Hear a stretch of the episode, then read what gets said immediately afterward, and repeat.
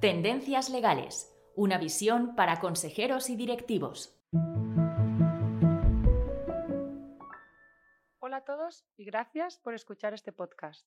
Con esta serie de podcasts, el equipo de conocimiento de Cuatro Casas a través de un diálogo con nuestros expertos queremos reflexionar sobre las principales tendencias y novedades jurídicas con repercusión en nuestros mercados. Hace unas semanas, el 26 de septiembre, entró en vigor la reforma de la ley concursal que ha supuesto un profundo cambio en nuestro sistema de preinsolvencia e insolvencia. Ya hemos hablado en esta serie de podcasts con varios expertos de Cuatro Casas de temas como los nuevos planes de reestructuración, las ventas de unidades productivas o el impacto que la reforma ha tenido en los contratos y los acreedores comerciales. Hoy queremos a hablar sobre el papel de los administradores de la sociedad que se encuentra en situación de crisis, de las novedades que la reforma tiene en sus deberes y sus responsabilidades. Contamos para ello con Javier Sánchez Campo, socio de Cuatro Casas y experto en reestructuraciones e insolvencias. Javier, bienvenido y muchas gracias por acompañarnos. Muchas gracias, Idoya. Encantado de estar aquí conversando contigo. Recordemos que tras la reforma, los nuevos planes de reestructuración son la pieza esencial del sistema. Como ocurría con los antiguos acuerdos de refinanciación homologados, el sistema descansa sobre una negociación de la sociedad deudora con sus acreedores al margen de la intervención del juez en donde los administradores mantienen todas las facultades de gestión de la sociedad. Además, ahora con la reforma se anticipa ese momento en que se comienza a negociar los planes de reestructuración en lo que se ha denominado la probabilidad de insolvencia que la ley la define como aquel momento en el que es objetivamente previsible que de no alcanzarse un plan de reestructuración, la sociedad no podría cumplir regularmente con las obligaciones que venzan en los próximos dos años. Javier, en este escenario, ¿qué deben hacer los administradores de una sociedad que se encuentra en probabilidad de insolvencia? Ante el riesgo de insolvencia de la sociedad, sus administradores, conforme al deber de diligencia que les es exigible, deben adoptar medidas para evitar la insolvencia o minimizar las consecuencias perjudiciales de la misma la posibilidad de negociar un plan de reestructuración en situación de probabilidad de insolvencia, con un horizonte temporal de dos años que ahora proporciona la reforma, es una herramienta para que el deudor se anticipe lo máximo a una situación de crisis más complicada y con consecuencias más graves, y eviten también eh, que, los, que los acreedores puedan tener el control del proceso. Los administradores, por tanto, deben anticiparse, realizar un juicio prudencial y si observan que la sociedad se acerca a una situación de crisis de solvencia, deben valorar la situación y utilizar las soluciones preconcursales que la reforma pone a su disposición. Son los administradores sociales los que deben impulsar la negociación del plan de reestructuración cuando está, la compañía está en una situación de probabilidad de insolvencia. A ellos les va a corresponder decidir cuándo empezar a negociar con los acreedores, si hay que comunicar al juez el inicio de las negociaciones para obtener las ventajas que, que esa comunicación proporciona, conducir la negociación y, en definitiva, solicitar al juez la homologación del plan. Entonces, los administradores está claro que deben anticiparse deben tomar decisiones y son los responsables de conducir la negociación del plan. ¿Podrías ponernos algún ejemplo de qué tipo de decisiones van a tener que tomar los administradores en esta fase de preconcurso? En el momento en que perciban que la sociedad se acerca a un escenario de probabilidad de insolvencia, lo que tienen que hacer es actuar. Desde luego no es una opción permanecer pasivos, ni siquiera en situaciones de gran anticipación.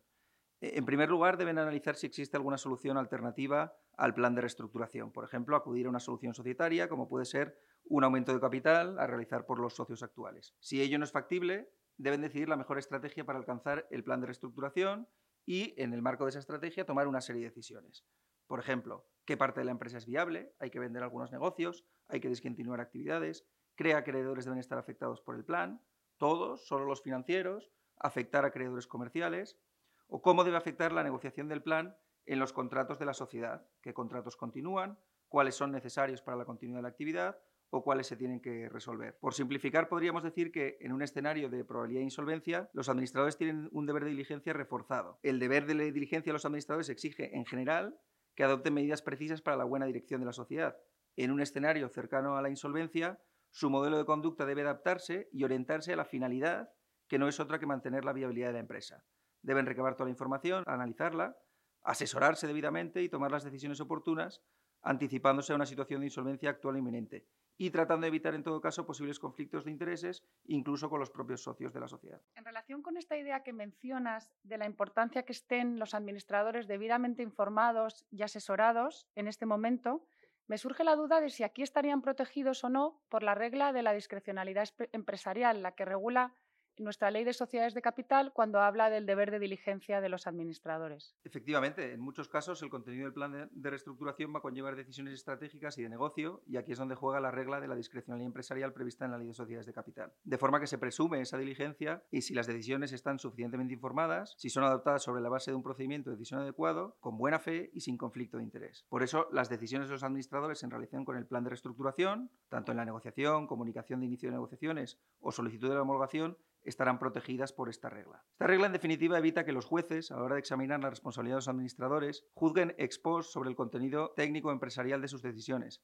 que han de adaptarse dentro de los márgenes de la discrecionalidad. Sin olvidar además que el plan en muchas ocasiones será informado por un experto independiente y homologado judicialmente, por lo que los administradores pueden estar razonablemente confortables. Javier, a pesar de que la presunción juega en su favor, podríamos imaginar escenarios en que los administradores no cumplieran la diligencia que les es exigible en situaciones de crisis. ¿Cómo se les podría exigir, en su caso, una responsabilidad? Bueno, existen las acciones clásicas de responsabilidad de los administradores por los daños que pueda sufrir la propia sociedad, sus socios o terceros, que normalmente serán acreedores. La reforma no introduce cambios en el régimen general de la acción social e individual de responsabilidad de administradores por incumplimiento de sus deberes de diligencia y lealtad. Para ejercitarlas con éxito va a ser necesario, como siempre ha sido, probar la relación de causalidad entre el daño sufrido y conectar ese daño con la acción o omisión de los administradores, lo que en la práctica puede resultar complicado. Lo que sí ha sufrido cambios con la reforma es la responsabilidad por deudas de los administradores en caso de que la sociedad se encuentre en causa de disolución por pérdidas, lo que se conoce comúnmente como desbalance patrimonial. Recordemos que no es lo mismo el desbalance patrimonial que la insolvencia, pero en la práctica, en muchas ocasiones, esas dos situaciones aparecen juntas. Tras la reforma, si los administradores comienzan la negociación de un plan de reestructuración y comunican al juez el inicio de las negociaciones, lo que se conoce como el preconcurso, se suspende el deber legal de promover la disolución de la sociedad por pérdidas graves durante el tiempo que duran los efectos de esa comunicación, que habitualmente son tres meses o seis meses en caso de prórroga. Esta es una buena noticia para los administradores sociales, ya que no surgirá para ellos, durante dicho periodo, la responsabilidad solidaria por deudas de la sociedad prevista en la normativa societaria. Y además protege los procesos de reestructuración porque evita que descarrilen ante el riesgo de que los administradores incurran en responsabilidad.